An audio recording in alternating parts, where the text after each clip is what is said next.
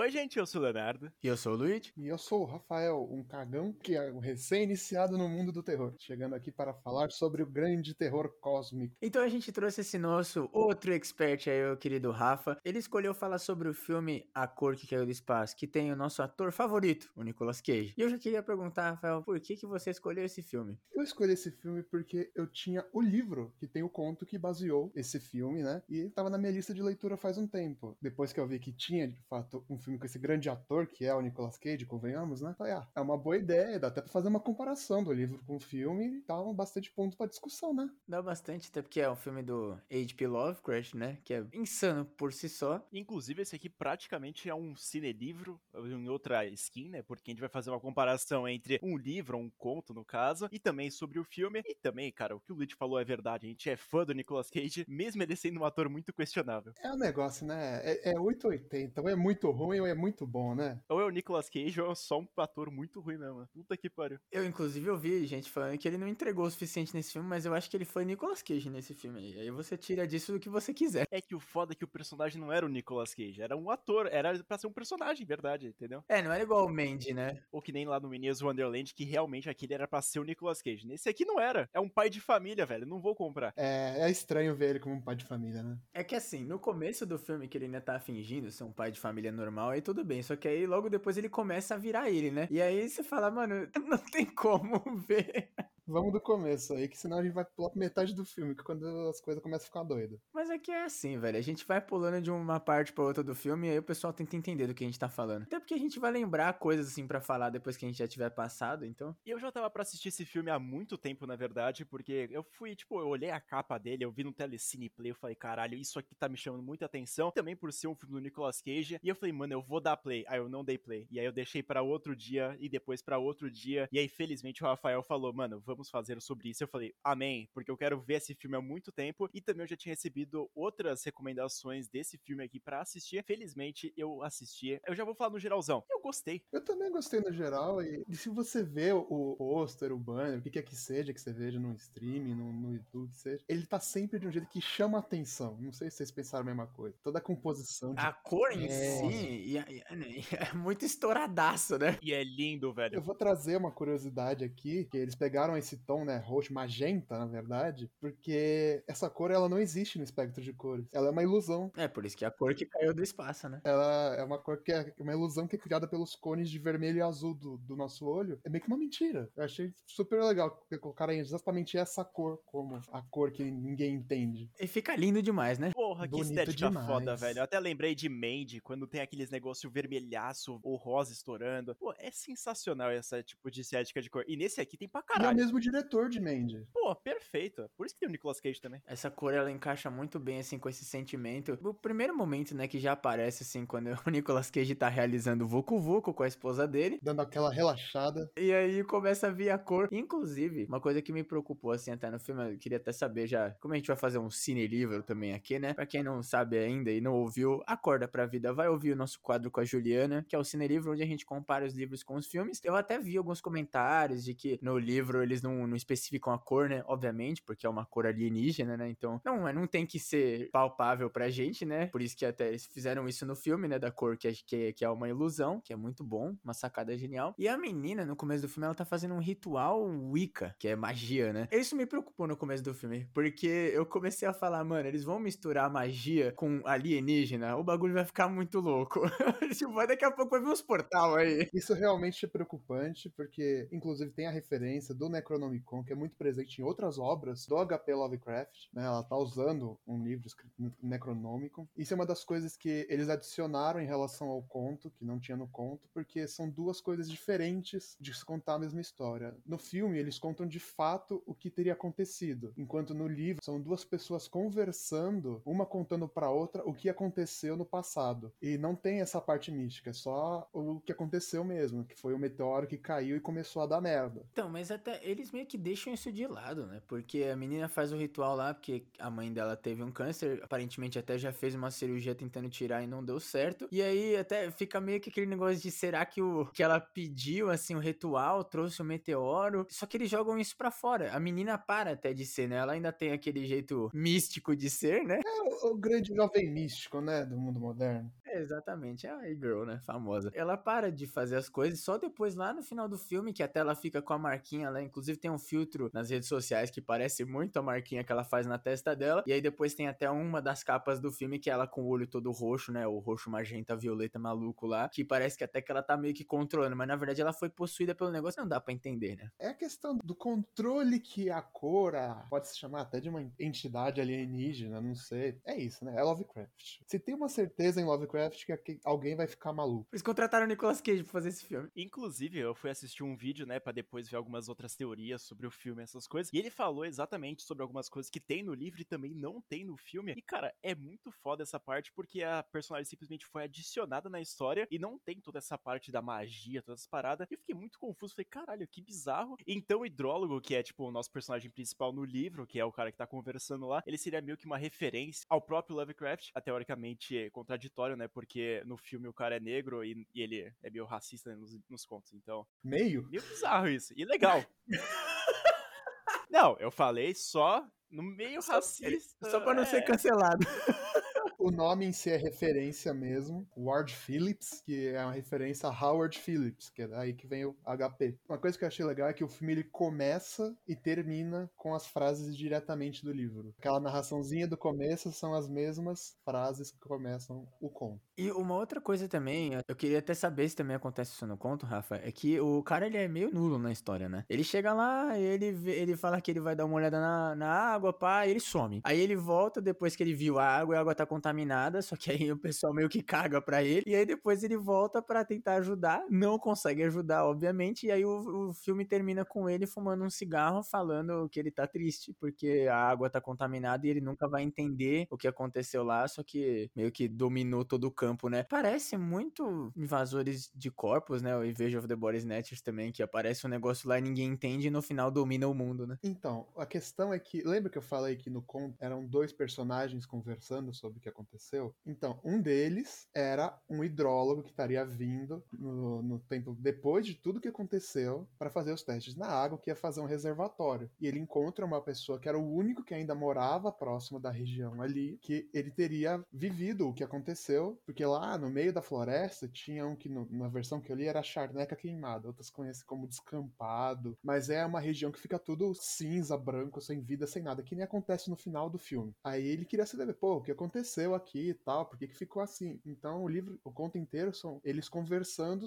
e o, esse cara, que é o Amy Pierce, contando toda a história do que aconteceu. Porque esse cara era amigo do Gardner, que era o dono da fazenda. É, no livro é Nahum, uns nomes bem esquisitos que tem no livro, que aí virou Nathan no filme. No filme, no meu entendimento, esse personagem do Ward Phillips, ele é meio que uma junção do hidrólogo do livro com o Amy Pierce, porque ele tanto é o cara, o hidrólogo, vai fazer o teste, quanto ele tem o papel que o Ami tinha na história. Porque ele era um dos caras que foi lá ver quando caiu. Também um dos caras que tá no final, que presencia tudo o que aconteceu, a explosão. Tanto que também no livro, como você fala que pode voltar, vou dar um spoiler aqui, ó, spoiler alert. Depois que a, a mulher do, do Garner fica mutada e fica no sótão, quem mata ela não é o Garner, é o Pierce. Ah, nossa, muito diferente. É, não ia dar tão impacto, né, se fosse assim no filme. Não, e, e ele fica com a consciência lá bem pesada mesmo que ele ainda veja como se fosse uma morte misericordiosa, ele ainda se sente culpado, porque era alguém que ele conhecia, era a esposa do melhor amigo dele. Que legal, cara. Eu acho que isso, isso é interessante em adaptação, né? Foi um jeito bem feito, assim, que os caras. Foi o diretor do Mandy, né, que fez, então a gente sabe que o cara manda bem. O Mandy é um filme incrível, assim, tanto na questão de direção mesmo, cor, todas essas coisas. E a história, né, que é muito doida, mas mesmo assim você consegue entender. Essencial numa adaptação de livro, principalmente um livro do Lovecraft, que é pura insanidade também, né? Até a parte também dos monstros, né? Porque o design dos monstros é absurdo. Na hora que a mulher fica mutada lá com o filho, cara, aquele híbrido de aranha com qualquer coisa que ela vira, mano, aquilo lá é Nightmare Fuel, né?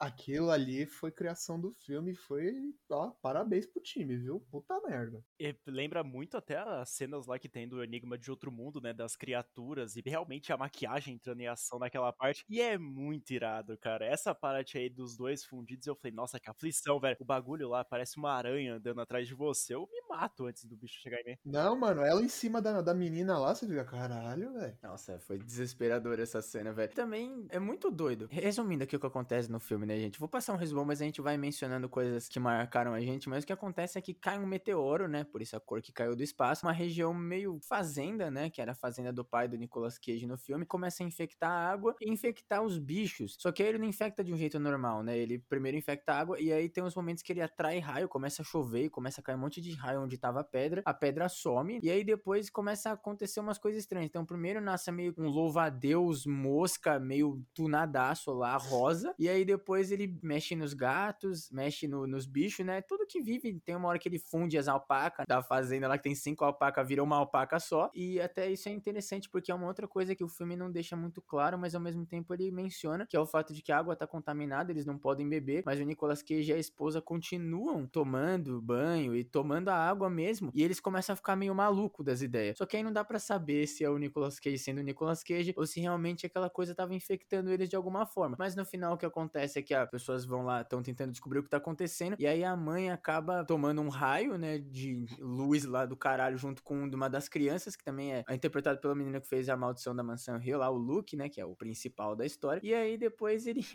fica híbrida com ele, e aí no final o Nicolas Cage mata todo mundo e dá um monte de explosão e dá ruim. E ele acaba sendo morto também. Tem alguns pontos que dá para ver na água uns brilhinhos meio roxo, meio magenta, então você já tem um indicador ali que essa água tá zoadaça. Além do fato que o próprio Ward, uma hora ele chega, ele fez a análise e fala, ó, oh, isso aqui tá zoado, não bebe essa merda não. Mas aí todo mundo já tava maluco, né, então ninguém ligou para ele. E falar que teve uma explosão no final, eu acho que foi um pouco de eufemismo, porque foi, Deus nos acuda aquilo lá, né? Realmente, o bagulho virou o próprio Chernobyl ali depois. Quero que o pessoal veja o filme, mas realmente foi um acidente nuclear, não foi uma explosão.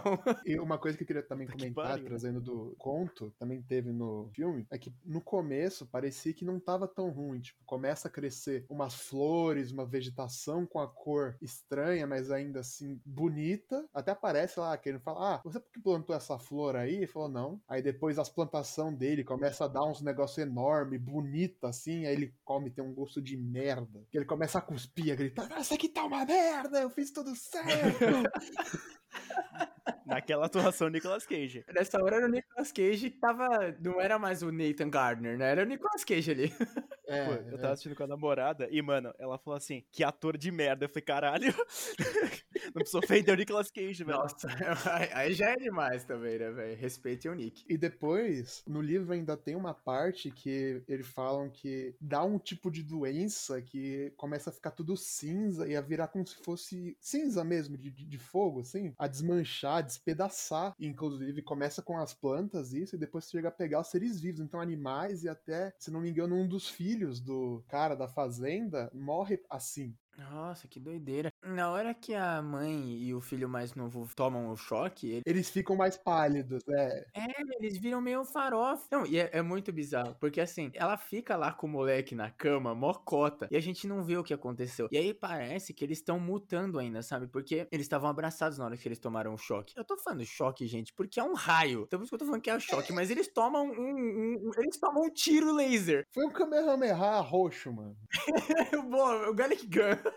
É isso! E aí eles ficam juntos, e eles ficam cuidando, e a mulher até começa a tomar água igual cachorro, e o menino some. Ele fica só o braço dele assim, porque eles estavam se abraçando, e aí depois do nada, parece até que eles ficam maior, tá ligado? Então parece que ele vai mutando as coisas. Por isso que o pêssego lá que ele planta fica gigante, as alpacas unidas, né, misturadas, ficam tipo do tamanho do celeiro inteiro, tudo fica gigante, sabe? É uma coisa muito bizarra, porque parece que ele, quando ele, ele dá o negócio, é meio como se ele matasse a pessoa, só que mutasse mesmo, sabe? Fizesse uma mutação nas células e tal, até que transformasse a pessoa numa coisa bizarra, né? Que nem o, o próprio Ward comenta, que ele falou: ah, isso aqui é queimadura de radiação, então meio que poderia ser como se fosse uma mutação induzida por radiação. Meio, sei lá, um fallout ao extremo. É, é, é zoado. E que você falou do, do, que eles vão mudando, é, talvez sim, né? Porque do nada parece que os membros estão em posição diferente. Quando eles se juntam no começo, para quando a mãe ataca a menina no final. Pelo menos eu vendo, parecia isso. É, vira uma pata, né? Por isso que a gente até fala que ela vira meio que uma aranha. Porque ela fica grande demais, assim. E aí fica só a cabeça. Fica só a cara, na verdade, não é nem a cabeça. Falando. E é uma outra coisa bizarra, né? Sim. É, eu tinha visto naquele vídeo lá que o cara foi fazer uma teoria, ou ele foi explicar realmente o que aconteceu. Ele diz que a cor meio que atirou nela, né? E fez as células dela, do corpo inteiro, regredir. Então, quando lá fora, nas primeiros momentos, aparece mais o corpo do moleque fora dela, e aí vai regredindo tanto que o moleque volta a ser parte do corpo dela. É meio bizarro essa explicação, mas até que faz sentido, porque ele vai regredindo as células e vai mudando a aparência do bicho. Nossa, não, agora que você comentou, eu acho que eu lembro de que no próprio filme comentam dela tá absorvendo ele de algum modo. É, é bizarro, velho. Porra, imagina isso, mano. Que... Nossa, velho. É, imagina o sentimento, né, de você tá sumindo, virando a bunda de um, uma aranha gigante com a cara da sua mãe. Legal. Obrigado, H.P. Lovecraft. Não, e também tem todos os momentos creepy da, da criança falando com ninguém lá, mano. Falando com o poço, falando que tem os amigos dele aí, mas não tem porra nenhuma. Aí o irmão dele só fica tipo, é, caralho. Cara, então, isso é uma outra coisa que acontece com o Nicolas Cage também no momento ali do filme, quando chega o Ward e o xerife da cidade. Eles pedem para entrar na casa, né? Quando o Nicolas Cage simplesmente deu a filha dele pra mãe dele comer, né? E aí ele tá lá na sala assistindo um filme que ele sabe de cor, porque o negócio faz meio que um pulso eletromagnético. O meteoro, ele não deixa os aparelhos funcionarem. E também parece até que ele tem um controle, porque em alguns momentos, quando eles estão no telefone, parece que a pessoa tá gritando uma com a outra. Então parece que o negócio tá tentando causar uma discórdia também, né? Tá fazendo alguma coisa ali. E aí ele tá assistindo o filme, tá recitando o filme, porque ele não tá assistindo, ele não tá passando nada, né? E aí quando eles entram na casa, ele fala assim: cadê sua esposa? E aí ele pega e aponta pra sala que não tem ninguém. E aí ele até fala: ah, Teresa tá falando isso, não sei o que. Aí eles perguntam: cadê seus filhos? Não, tá todo mundo aqui na sala. Aí uma hora ele, ele até fala: não, menos o Benny, né? Que é o irmão mais velho que é comido pelo pulso. Não, aquele cara também, ele foi, foi uma besta, né, mano? O cachorro já tava sumido há não sei quanto tempo. Aí do nada, Ih, eu tô ouvindo ele do poço, vou lá pegar. Sendo que já tava merda acontecendo, tá ligado? Você fica, caralho, velho. Não, o cachorro é um mito, velho. Eu sei que o cara ele gosta daquela da ervinha, né? Mas puta merda, cara. Aí você não ajuda o estereótipo, né, velho? É muito foda essas partes aí, porque realmente dá pra ver que o bicho mexeu com o psicológico real deles, porque o maluco ele tá totalmente desequilibrado da ideia, como o Rafael falou, simplesmente ele parece que usou um quilo de maconha. Mas, mano, essa parte do pessoal não conseguir, tipo, perceber o tempo passando, ou algumas coisas que eles fazem que eles não percebem, como a própria mãe, que depois de ter tomado um monte de água, ela vai lá e corta os próprios dedos e, tipo, fica com uma cara de cu. Aquilo dá um nervoso, velho. Puta merda, velho. E dá muita aflição porque a gente fala, mano, não tem escapatória dessa porra. Obviamente, uma pessoa conseguiu escapar, mas o resto da família inteira tomou no cu porque realmente, cara, o bicho é muito OP,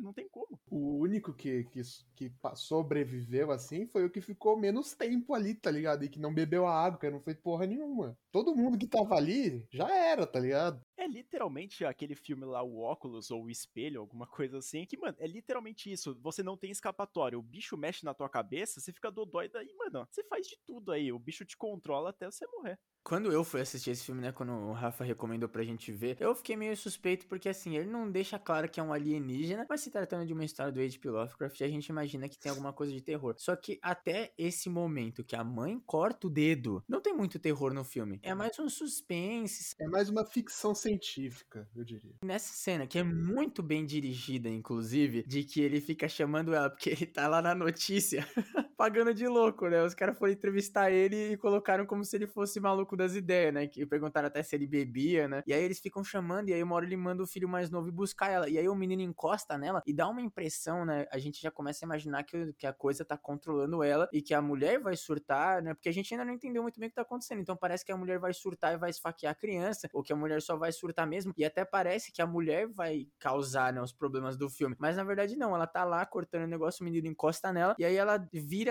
assim, um centímetro pro lado a cabeça e ela corta dois dedos fora. E, assim, essa cena dá um nervoso, que nem o Rafael falou, porque, mano, a gente vê ela, ela tá mocota cortando a cenoura. Você fica olhando ela, você fala, mano, ela vai cortar o dedo, ela vai cortar o dedo, ela vai cortar o dedo. E aí ela vai lá e tum, corta dois ainda.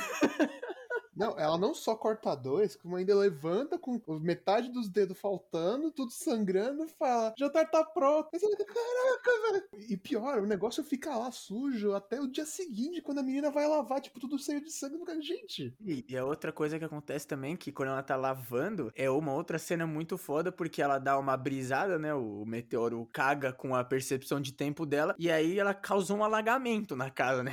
A torneira tá lá ligada, gastando 500 litros de água e tá tudo vermelho, porque ela tava lavando as coisas que estavam com sangue. Me lembrou um pouquinho, assim, bem de leve, o, o It na cena da Beverly, que vai sangue para todo lado. Mas é ali que ela percebe, você vê que ela percebe e fala, caralho, tem alguma coisa muito errada. E antes o irmão dela tinha falado que ele foi, inclusive, é uma outra coisa que não deixa muito explicado, né? Quando os pais saem, né, a mulher cortou os dedos fora, obviamente eles vão no hospital, só que eles moram no meio do nada, então o hospital mais perto é em outra cidade. Inclusive o nome do hospital é Arkham, tá? Eu só queria pontuar isso porque Arkham não é um bom nome para um hospital. Mas enfim, aí eles vão lá pro hospital Arkham, aí começa a virar meio um caos. E aí é uma outra coisa, porque assim, a gente nesse ponto tá achando que o negócio tá é, mexendo com a mãe e que a mãe vai ser o grande problema, né? Eu pelo menos tava pensando nisso, que ele ia influenciar a mãe de alguma forma, porque a mãe tava morrendo de câncer, então eu tava esperando que a qualquer momento a mãe não ia mais ter câncer, e aí ela ia virar um monstro, ou começar a matar a família inteira. E aí eles vão lá pro hospital e as crianças começam a sofrer. E isso é muito doido, porque primeiro o menino, né, o, o Nicolas Cage pede pra ele cuidar das alpacas, e aí ele cuida das alpacas, só que aí o filme deixa uma ambiguidade de se ele tava alucinando, se o tempo tava passando daquele jeito doido, manipulado pelo meteoro, ou se eu não sei o que. Mas o moleque põe as alpacas, alimenta as alpacas. Aí a menina tá lavando a louça, ela olha para fora, as alpacas estão tudo lá fora. E é antes dela ter o surto do tempo, tá ligado? Depois que ela tem o surto do tempo, as alpacas sumiu. Então fica meio que um negócio muito confuso, cara. Eu queria até saber se no conto também é assim, inclusive. Se eles mencionam esse negócio aí de tempo, né? Eu não me recordo dessa questão do desses lapsos, assim, né? O que mais tem é que tem vários períodos de passagem de tempo, por assim dizer. Então, ao longo do conto, se passam, sei lá, dois anos. É, é um período bem extenso que se passa. Tá porra! É. Então o negócio vai indo bem aos poucos. Você vai vendo a influência que o meteorito, a cor, né, teve na região, bem aos poucos. Então, ah, começa a ter os bichos, as flores, como eu falei, começa a aparecer as flores coloridas, começa a ter a plantação do cara que vai diferente. Aí depois a mulher do cara fica louca, ele prende ela no sótão, mas ela ainda não fica mutada, né? Ela só fica maluca gritando. Aí depois começa a atacar os filhos dele. Um dos filhos dele só some quando vai pegar água do poço. Literalmente, o moleque foi lá, com um lampião e um balde pegar água do poço e só sumiu. Só tinha um metal retorcido perto do poço e só, tá ligado? Então é bem isso, é bem aos poucos. Tem umas coisas que são muito sutis na descrição dele para você perceber isso tá muito errado. Então, por exemplo, comenta mais de uma vez até algo como você consegue ouvir e perceber as árvores se mexendo sem vento nenhum, os galhos crescendo, se retorcendo em direções estranhas, ao invés de ser um movimento causado pelo vento. Mas na moral, como é que não iam perceber que a área que é tipo cinza tá nascendo um bagulho rosa? Não, a área ficou cinza só bem para frente, depois desse tempo. No começo o negócio cai, chegam cientistas de Arkham, né, que inclusive é,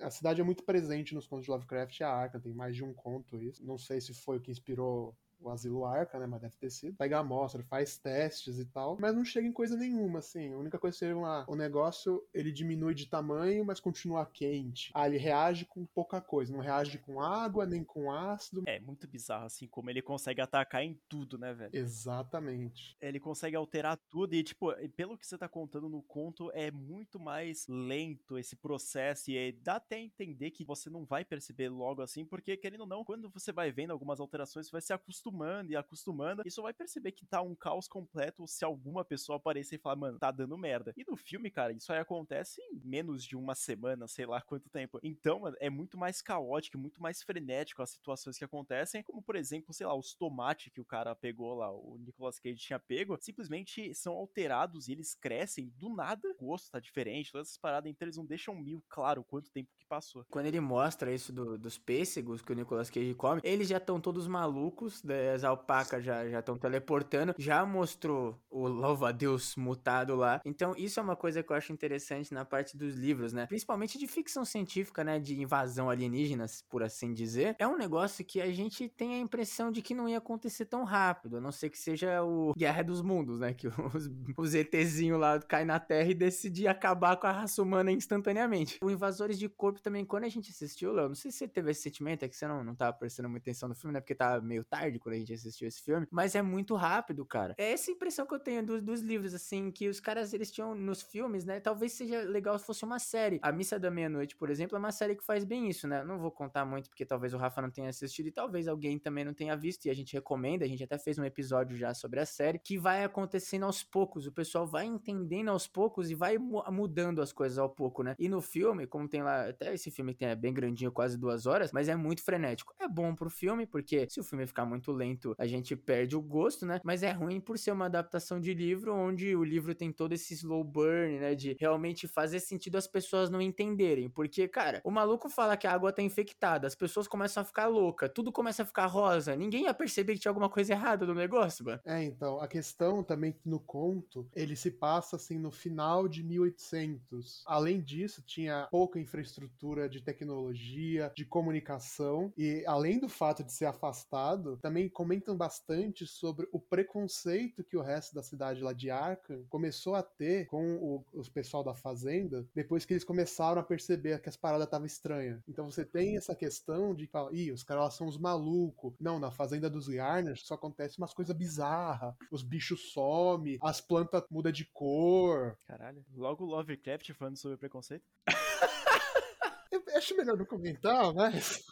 Tem também esse negócio do, do, cavalo que é interessante, porque a menina, obviamente, eles são da fazenda, a menina tem um cavalo, e aí ela quer escapar com o cavalo, só que o cavalo surta quando chega, assim, a um metro. De chegar perto, ele tá longe pra caralho ainda, só que aí o cavalo surta e sai correndo. Isso também é interessante, porque vê que os animais sentiram alguma coisa estranha, né? Outro sinal que eles tinham que ter percebido que tava dando merda no lugar, né? Mano, caiu um meteoro, irmão. Veio uma, uma luz rosa do céu, velho. Sai daí, mano! Também queria comentar uma coisa que resolveria fácil essa questão do cavalo, seria se tivesse uma merda de uma bicicleta ali, né? Pelo amor de Deus. Poxa, gente, tempos modernos, tem cinco pessoas e nenhuma bicicleta. Nos Estados Unidos ainda.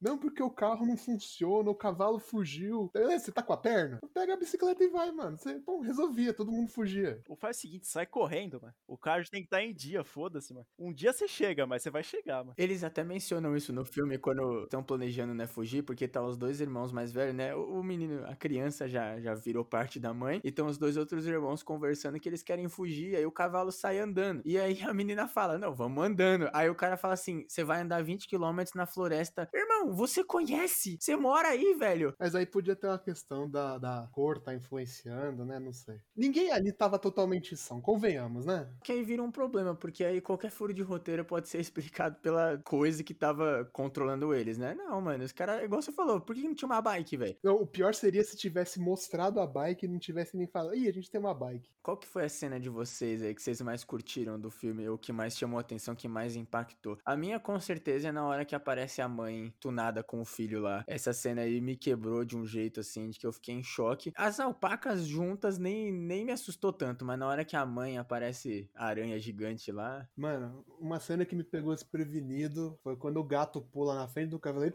Nossa, velho, eu pulei na cadeira de um jeito. A cena também do Ezra, né? A gente nem comentou. Tem um maluco genérico que sabia que tava acontecendo um problema e também não alertou ninguém, né? Bem legal. O Ward, ele vai lá falar com o cara, inclusive o, o Nicolas Cage fala para ele que o cara não vai falar com ele porque ele é, entre aspas, especial. O cara só era um maluco genérico de filme de alienígena, né? Uma cena também quando eles descobrem o destino dele, né? Que foi basicamente o cara morreu. Não dá para entender, tá só o esqueleto dele lá sentado, vira uma fonte da luz, né? Então eu imagino que ele tenha sido capturado pela luz. Mas essa cena também me pegou, cara, porque começa a tocar a voz dele falando, porque ele fez uma gravação. E aí eles vão procurando ele, e aí na hora que aparece ele assim, dá um, um jogo de câmera que não mostra muito que ele tá morto, sabe? E aí na hora que eles realmente vão e olham para ele que tá só o esqueleto, e aí começa a meio que estourar a cabeça dele, sair a luz, aí eu fiquei, meu Deus, fodeu. Tem alguns pontos que tá na cara do personagem, tem alguns efeitos, assim, umas distorções, então meio que dá pra entender que nesse momento poderia ser isso, ele tava vivo, aí depois termina e fala, cara, ele tá morto. E você, Léo, qual foi a cena que mais te impactou desse filme? Cara, sinceramente, eu diria que é a da mãe cortando os dedos. Porque aquela cena eu falei, caralho, o que tá acontecendo? Que a outra foi das alpacas juntas. E eu acho que a terceira mais pelo comentário pertinente da Amanda, que é da atuação do Nicolas Cage jogando os tomates no chão. Foram essas três assim, que me marcaram mais, mas com certeza foi a da mãe cortando os próprios dedos, que pelo amor de Deus. E o que eu gostei também foi bem o final da cor se juntando e subindo, que foi é bem o final do livro mesmo, que a cor se junta em alguns feixes, comenta até aquele negócio das árvores que eu falei, os galhos começam a crescer e subir junto em direção ao céu, que seria a cor retornando para onde veio, com um visual bastante interessante para mim, que é logo antes de dar a explosão final. Eu não cheguei a ver no, no filme se tem isso, mas no conto fala que o, o M. Pierce, que ele tava lá junto com uma galera quando tava acontecendo esse fim do mundo aí, que ele vê, depois que foi essa cor toda embora, ele viu que sobrou um pouquinho, que entrou de volta no poço. E ele sabia que o negócio tava lá e que podia crescer de novo, e acontecer essa merda toda de novo. Eu também é outra cena de marcante. Quando mostra o fundo do poço lá, depois que o, que o moleque, o, o maconheiro é pego. É verdade, essa também é uma outra cena que me pegou, mas me pegou mais não só pela imbecilidade do cara de tentar salvar o cachorro que não tava lá, mas também assim, pelo impacto, tá ligado? Porque ele mostra o poder da cor, né? O negócio, mano, começa a balançar a terra, velho. E aí vem a luz assim, e a luz domina o negócio de um jeito que eu não sei nem como que não matou a menina, né? Porque o bagulho sai do poço. Só que é muito forte e é muito da hora. Eu, eu fiquei muito feliz que eles conseguiram traduzir isso de um jeito, né, muito da hora. Assim, é que eu não li o conto, mas eu senti, deu para perceber que eles traduziram muito bem o, o desespero que é quando a, a, luz vem, sabe? Como se trata de um negócio meio alienígena, ficção científica e tal, a gente tá acostumado que o feixe de luz é desesperador. Ou vai abduzir, ou vai aparecer OVNI, vai aparecer alienígena, e obviamente também acontece nesse filme, só que é uma cor diferente, sabe? É, é muito forte, então é muito impactante. Toda vez que a cor aparece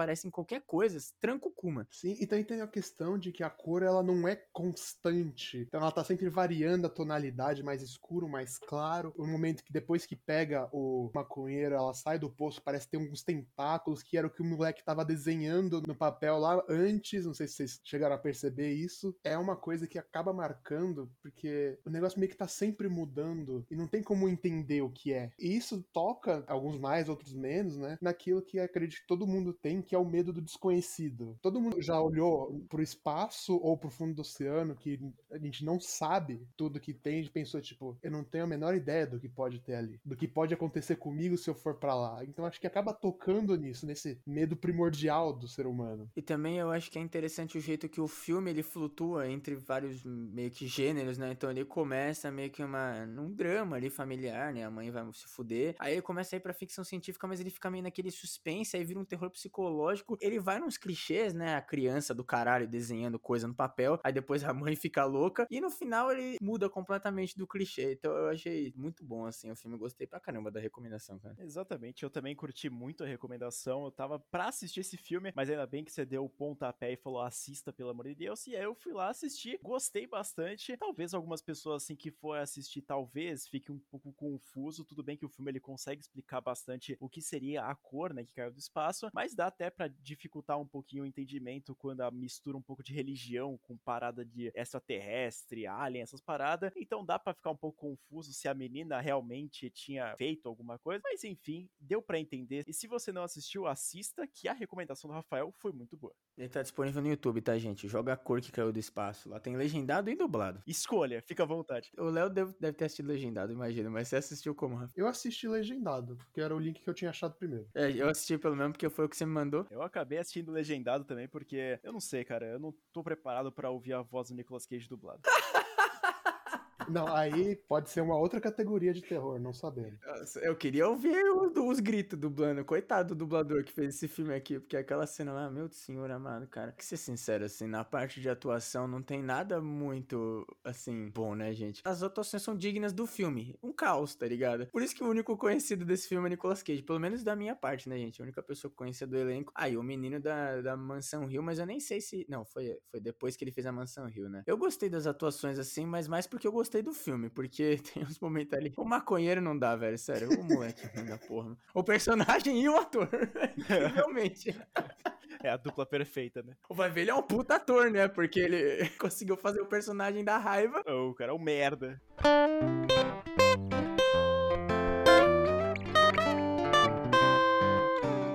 Mais alguma coisa pra falar do filme? Eu acho que no geral é isso. Assistam e, se possível, leiam o conto, que é muito legal você ter essas duas versões: a da vivência, que é mostrada no filme, puxada para um período atual, e do relato, que é o que conta no livro, no período mais histórico. Essa comparação eu acho que é algo que é muito legal de ser feito, e também é um conto curtinho. No livro que eu peguei aqui era 60 páginas, é facinho de ler. Tranquilinho, dá uma chance, rapaziada, dá pros dois a chance, porque a cor que é do espaço todo mundo gostou, muitas das pessoas gostaram, algumas não devem ter entendido e não gostaram. Tinha isso só por conclusões, pelo amor de Deus. E agora, já saindo um pouco desse tema do próprio filme da cor é do espaço, eu queria perguntar, como o próprio Rafael tinha comentado, ele é um cagão recém-iniciado no terror, eu queria perguntar, cara, você começou a assistir os filmes de terror quando e por quê? Primeira coisa que eu comecei a ver foi resumos, coisas assim das franquias mais clássicas, assim, tipo a Halloween, Nightmare on Elm Street, Sexta-feira 13, porque é muitos filmes, né? Muitas vezes eu tinha, principalmente nesses mais de slasher, falava, ah, não vou ver, isso é só gente burra morrendo, eu vou só ver o resumo da história que eu ganho mais. Aí depois eu comecei a ver mais direito à história, comecei a me interessar mais, tá ligado? Porque eu fui perdendo o medo que eu tinha quando era mais novo, né? Eu tinha cagaço também, que muitos que eu vi tinha muita parte cômica no meio, então foi mais por isso. Aí depois eu fui começar a ver alguns desses mais clássicos, primeiro Halloween, depois foi os três Sexta-feira 13, três Hora do Pesadelo. Então eu fui primeiro por esses clássicos e também por alguns, que é mais a minha área, né? Parte mais do científico. Então, Enigma de Outro Mundo, Alien Oitavo Passageiro. E também dos clássicos, né? Filmes tier D, trashão, né? A Vingança dos Tomates Assassinos, Rubber. Eu acho que o Didi vai ter que trazer pro canal também casos como Zumbivers, que é, deve ser um clássico, assim, na, no gênero trasheira, do mesmo caso de Rubber, só que o Rubber é um filme bom, né? Zumbivers também deve ser algo interessantíssimo. Meio que já respondeu, né, essa pergunta, mas então o sci-fi, assim, mais pra esse lado. Mas assim, seria mais o sci-fi, por exemplo, Enigma de Outro Mundo, que é uma coisa, tem um suspense, ou também, igual no, no caso da Cor Caiu do Espaço, não vai tanto pro terror, né, na Cor Caiu do Espaço. É por se tratar de um coisa do Lovecraft, é muito mais o body horror, né? E o Enigma de Outro Mundo tem muito mais o suspense, essas coisas, um pouco terror psicológico. Mas o sci-fi, assim, as coisas de alienígena mesmo, é o que você mais gosta? Não diria de alienígena mesmo. É o que eu gosto bastante de ciência no geral, então eu gosto de quando tem a ficção científica envolvida. Então eu sou muito mais disso, do medo do desconhecido, como eu mesmo falei, do que, por exemplo, algo de possessão, de assombração, entendeu? Eu sei lá, eu acho que eu acho mais palpável e por isso eu tenho mais interesse e ao mesmo tempo mais medo. A gente não sabe, poderia acontecer o que aconteceu nesse A Cor que Caiu do Céu. A gente não sabe como algo alienígena poderia afetar as pessoas aqui na Terra. Então é isso que eu acabo achando interessante. Caralho, isso foi um ponto muito bom, porque eles falam isso no filme, velho. O hidrólogo, ele fala que não sabe o que pode ter no meteoro,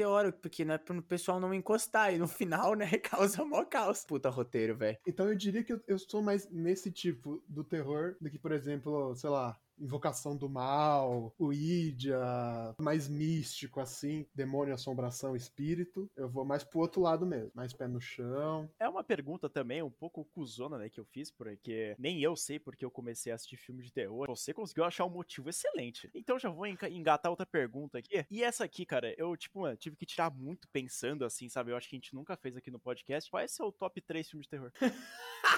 Se fuder, né? O cara fez a maior introdução da história pra fazer a pergunta mais broxa do mundo. Meu top 3 vai ser, primeiro, Enigma de Outro Mundo, clássico da ficção científica de terror. Tem suspense envolvido, também tem toda a questão não saber quem é o monstro, ou ainda o que é o monstro é muito interessante, fora toda a questão dos efeitos práticos utilizados que dão mais a questão do realismo, muito interessante. Depois vou colocar o Iluminado, porque eu gosto bastante de como, não diria evolução, né? Se bem que evolução nem sempre é pro melhor, né? Da relação da família conforme vai se passando o tempo dentro do hotel e o Jack vai ficando cada vez mais maluco. Tudo que acontece ali eu acho interessante. Tô devendo ler o livro ainda para fazer a minha comparação. E o terceiro, cara, eu acho que eu vou colocar Alien o Oitavo Passageiro. Eu acredito que ele foi um marco na questão do terror sci-fi, tanto em questão de história. Efeitos eu não diria tanto, porque dá pra ver o bichinho quando sai do corpo lá, dá pra ver que tem um bicho com rodinha sendo puxado com uma corda. Que depois no outro filme tem até a zoeira lá do Hello, my baby, hello, my honey. que é sensacional. Mas também eu gosto bastante da Ripley como personagem, uma personagem principal muito legal. Então, meu top 3 é The Thing, ou Enigma de Outro Mundo, The Shining, ou O Iluminado, e Alien Oitavo Oitavo Passageiro. Top 3 digno pra caralho. Muito forte. Porque, cara, o, Alien Oitavo Passageiro é um filmaço, isso eu tenho que falar, e provavelmente vai ter uma franquia Alien aqui no canal também pra falar sobre todos esses filmes aí que foram lançados. Infelizmente, é, eu perdi o quê? 20 minutos de filme porque teve uma cena que ficou piscando a tela, não consegui assistir o filme. Mas, cara, toda a parte, assim, do filme, a construção, toda essa parte de ser no espaço, é muito foda. A franquia Alien, assim, no geral, eu sou fã pra caralho. Até dos piores, mano. Mano, eu gostei muito desse top 3, porque, inclusive, a gente já falou de dois dos três filmes do top 3 dele, né? Pô, filmes do caralho, e eu, obviamente, a gente tem que mencionar que tem aí a questão mais do suspense, de além de não saber o que tá acontecendo de quem é, mas mais o, uma parte do psicológico mesmo, que, pô, o, o Enigma de Outro Mundo lá você fica desesperado porque você não sabe quem é. Ele até criou aquele famoso. É, é uma coisa da humanidade, né? Sempre é o último. Então, aquela cena lá que eles estão fazendo o teste é incrível, né? Que você fica, caralho, quem que vai ser, né? Obviamente vai ser o último, mas a gente sabe que vai ser o último por causa desse filme, né? O Iluminado, acho que é um dos filmes, assim, provavelmente uma das melhores adaptações de livro que existe. E é o Kubrick, né? Não precisa falar mais nada. E o Alien também. Eu acho que o filme, assim, de sci-fi de terror é o Alien, sabe? Eu gosto pra caralho do Predador. Talvez gosto mais dos filmes do Predador do que dos Aliens, né? Pelo menos do que eu assisti, porque eu não vi. Os filmes do Alien que eu vi não são os melhores, tirando o primeiro. Mas o, o Alien, assim, é, é, o bicho mais icônico, né? Eu acho que tirando, assim, o, os cinco do Slasher, né? Que é o Jason, o Michael, o Fred, o Ghostface e o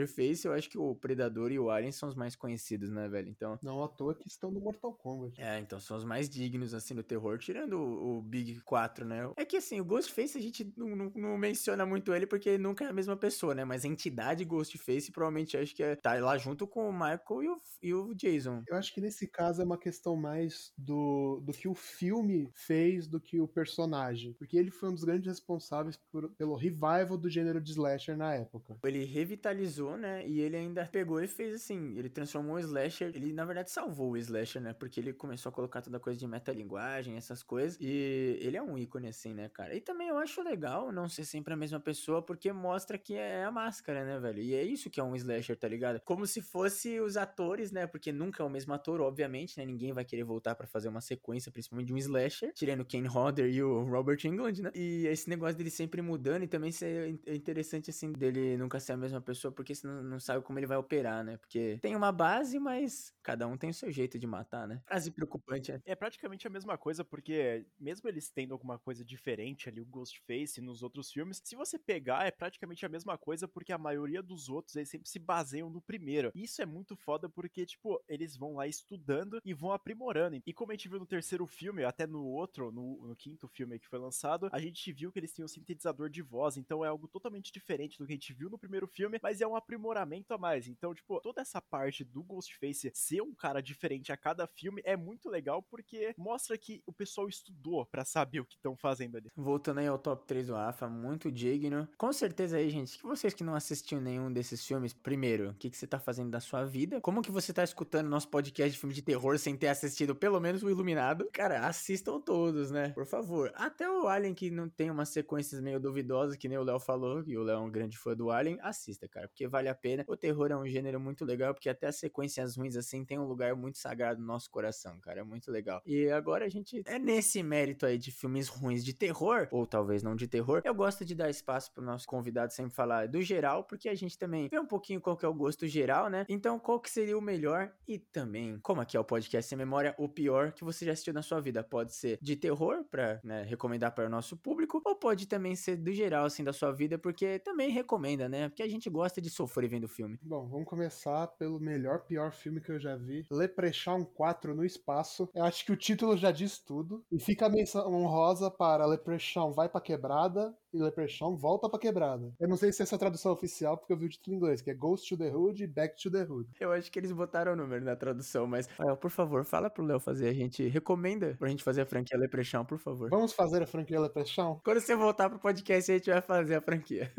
Não vai, não. Não vai ter segunda parte disso aqui, esquece, mano. Talvez até a, até a segunda parte, mas eu não vou estar aqui. É que assim, o melhor pior, mas é, o melhor pior então seria o Leprechaun, porque é engraçado pra caralho ver esse filme. Ele é muito ruim, né, mano? Leprechaun 4 no espaço, especificamente. E agora o melhor, melhor, assim, tirando os top 3 que você mencionou, né? Ah, tirando esses. Vou falar geral, não de terror, até como eu falei, eu sou iniciado, então meu repertório já tá acabando. Vai ser De Volta para o Futuro. Eu amo esse filme de paixão. Ele tem essa aventura e tem a ficção científica junto. E eu considero os três como um só, porque é uma história só e é isso. Quem não viu, o que você tá fazendo na sua vida, cara? É o que eu me pergunto todos os dias, que eu não assisti ainda. Ah, Léo, Puta Léo. que pariu, velho. Não, eu não, tô, eu não tô negando. Eu não sei o que eu tô fazendo na minha vida. É isso, eu já, eu já entendi. O Léo, ele começou a assistir o terror e a gente tem o canal e o podcast e ele começou a assistir terror em 2018. Então, assim, calma, ele vai chegar nos clássicos gerais, né? Ele tá acabando agora os clássicos de terror. Exatamente, eu estou partindo para os de comédia romântica. Talvez aí depois venha Volta pro Futuro, essas coisas. Então já fica a recomendação, né? Como se fosse a primeira vez. E o amor é cego. Eu já vou fazer uma pergunta aqui, já que o Lid criticou bastante o meu repertório muito baixo de perguntas. Gostaria de perguntar pra você, qual é o seu filme favorito de comédia romântica? Pra mim vai ser como se fosse a primeira vez. O cara reclama e aí ele faz uma pergunta dessa. Porra, Léo. Não é pra falar de top, é pra fazer uma pergunta inteligente, entendeu? Isso aqui na Inteligente, eu fiz ele falar sobre o Adam Sandler, mano. Incrível, é um filme incrível, na verdade. Falar nisso, tem filme de terror com a Dan Sandler? Tá faltando? O que a gente poderia forçar pra falar é o Halloween do Hub, né? Mas não tem nada de terror no filme. Filme de comédia romântica me pegou desprevenido, velho. Foi uma boa pergunta, assim, vai. Eu vou dar o mérito pro Léo. Evoluindo e aprendendo. Bom, então, gente, vocês aí que estão ouvindo o podcast, deixa aí mais filmes de, de ficção científica, né? Pode ser de terror ou não, porque quem sabe um dia a gente até tá planejando, né, falar de filmes de alienígena, mas eu acho que a gente poderia também falar dos filmes de ficção científica, né? Porque não necessariamente é de alienígena. Por exemplo, A Cor que Caiu do Espaço, não aparece ET, parece só o negócio estranho lá que caiu do espaço. Então, é um outro tópico, assim, interessante pra gente falar. Você gosta de Alien, assim, de, de filmes que tem alienígena mesmo? Tipo Alien, né? Eu vi Alien, eu vi Predador, eu vi Sinais. Você ficou mais nos clássicos, nos que ainda são bons, né? Eu quero que você veja a Área 51 ou Contato de Quarto Grau, velho. Isso eu quero que você veja. Cara, eu vi Killer Clowns from Outer Space, serve? Não, não, não serve porque esse aí é bom. Porque ele é tão ruim que ele é bom. Marte Ataca? Inclusive, vai ter um jogo. Meu Deus. Vai ser a primeira gameplay do canal.